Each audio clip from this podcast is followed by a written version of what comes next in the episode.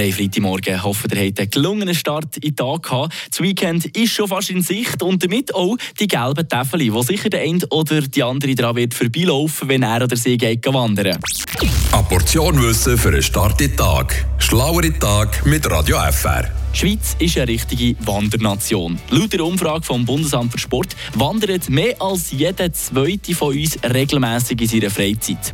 Und das aus gutem Grund. Wenn man will, dann könnte man nämlich jeden Tag eine andere Wanderroute nehmen, ohne dass einem langweilig wird. In der ganzen Schweiz verteilt sind es nämlich insgesamt rund 65'000 Kilometer, die signalisiert sind mit gelben, weiß-rot-weißen oder weiß-blau-weißen Täfeln. Je nach Schwierigkeitsgrad, den man gerne hätte.